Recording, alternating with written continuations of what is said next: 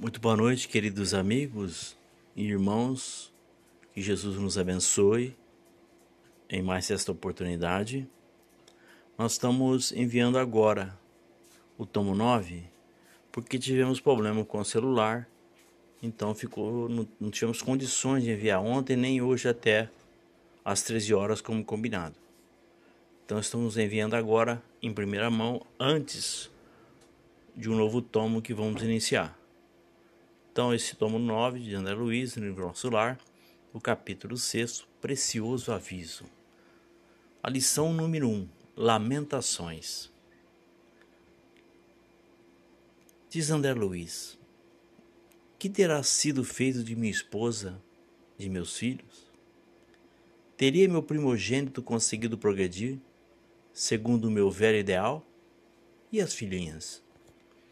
Minha desventurada Zélia muitas vezes afirmou que morreria de saudades se um dia eu lhe faltasse. Admirável esposa. Página 46.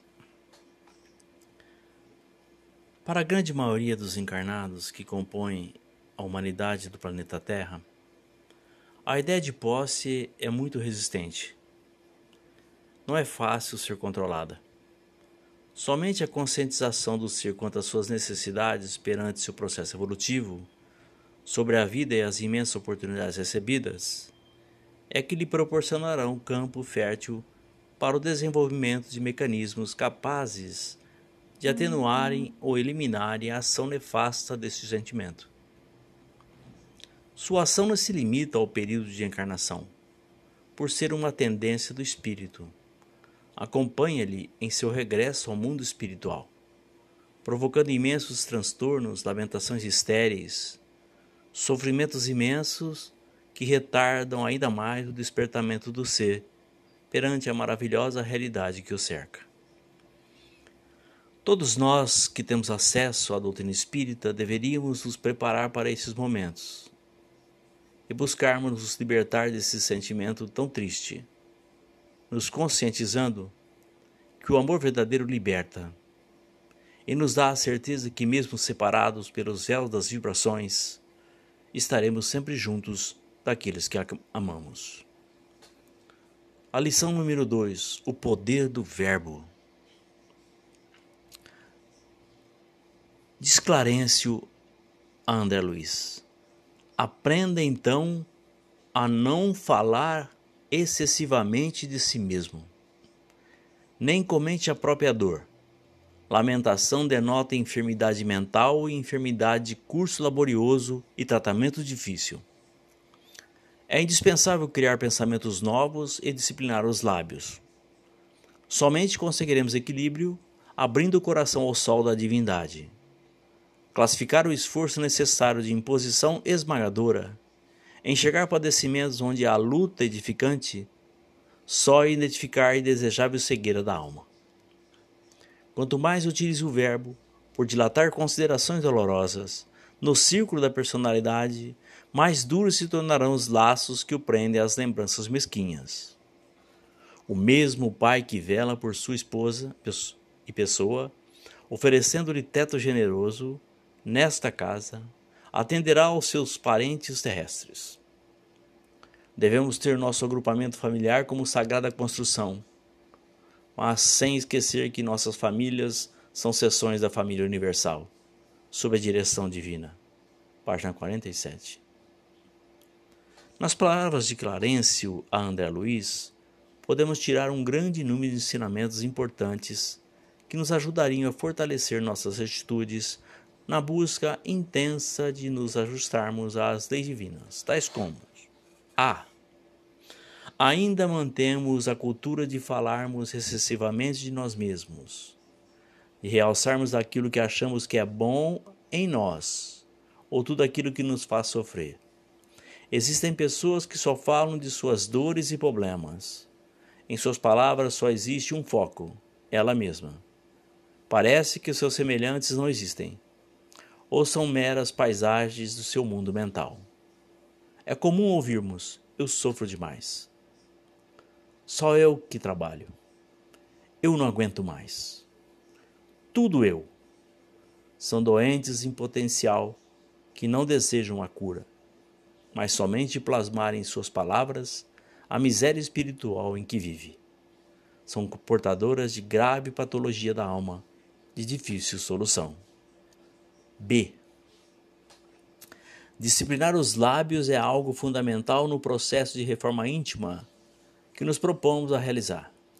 Pensamentos novos e elevados, mover os lábios e a mente no sentido do alto, buscar o sublime, o intenso e verdadeiro, leituras boas, diálogos edificantes, aproveitamento dos momentos que a vida nos oferece para a edificação do reino de Deus em nós. Somente assim atingiremos o equilíbrio que tanto almejamos. C. A grande maioria dos encarnados e desencarnados que habitam o planeta Terra não conseguem romper os grilhões que os prendem às ilusões cultivadas do mundo. Prendem-se aos vícios, paixões, às posses e outros.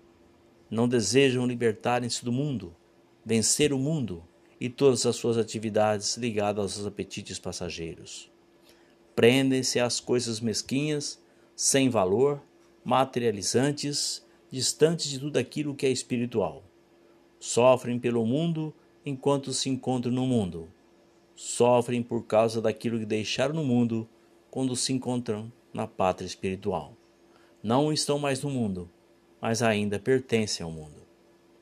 A letra D a ausência de confiança em Deus é fator determinante na conquista da felicidade do espírito.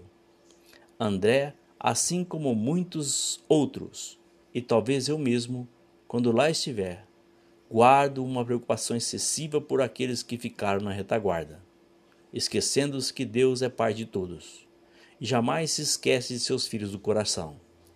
Jamais faltará amparo para nenhuma alma, por mais devedora que seja os que ficam terão Deus como sustento. Os que partem devem ter Deus como segurança. A lição 3. Difere na essência. André Luiz.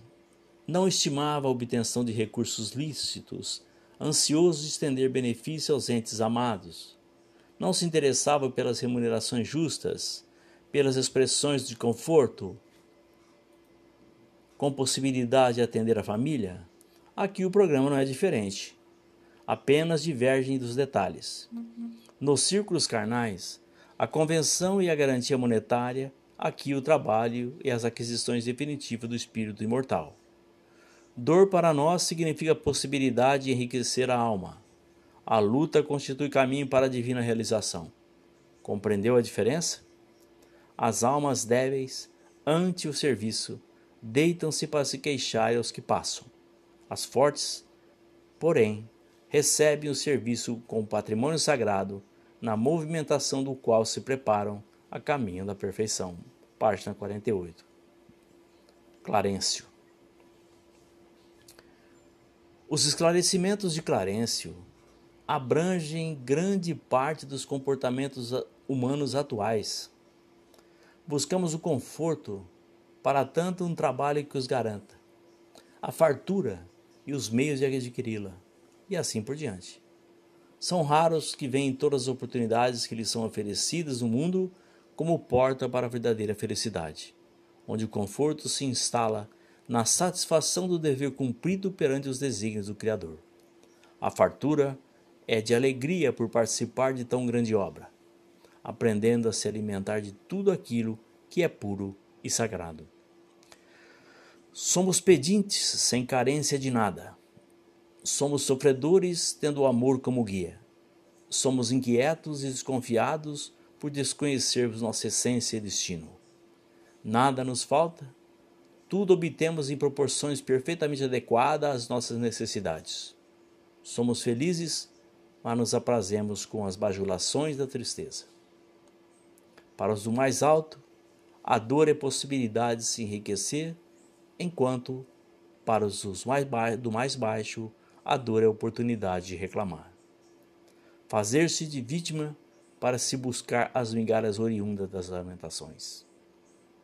Para os de cima, o trabalho é patrimônio sagrado, farol que ilumina, gratidão por existir, enquanto que para os de baixo, trabalho é objeto de remuneração e satisfação daquilo que no momento é importante, mas que passa tão rápido que, os, que deixa os homens escravos perenes de novas satisfações.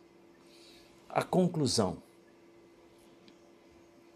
O precioso aviso soa como suspiro do alto alertando-nos para o despertar em novo mundo. O tempo que permanecemos na terra age em espírito despreparados como visgo que nos prende como aves que pousaram desatentas aos perigos que a cercam. O apego, o sentimento de posse, figuras bajuladoras do orgulho e do egoísmo, são vendas escuras que dificultam o despertar do ser tanto aqui como lá. Grande parte dos espíritos que chegam ao plano espiritual encontrarão na saudade excessiva dos que aqui permaneceram um entrave doloroso. Não confio em Deus, cujas mãos até então lhes garantiram a ascensão. O precioso aviso está nos atingindo antes de lá chegarmos. É o Pai dando a nós, a nós filhos, a oportunidade de preparo e adequação mental. Pensemos com dinamismo sobre isto. Ninguém é de ninguém, em espírito. Não somos pais, filhos ou mães. Somos, sim, em todos os sentidos, irmãos. Aos que partiram, é oportunidade de recomeço. Aos que ficaram, o trabalho é sua bênção. Lamentar tanto aqui como lá é perda de tempo. Terminamos aqui mais esse tomo. Conseguimos edificar o tomo de um capítulo numa parte só. Agradecemos a Deus por mais essa oportunidade e a vocês que nos ouvem. Que Jesus os abençoe sempre. Até mais, até daqui a pouco, um instantinho só.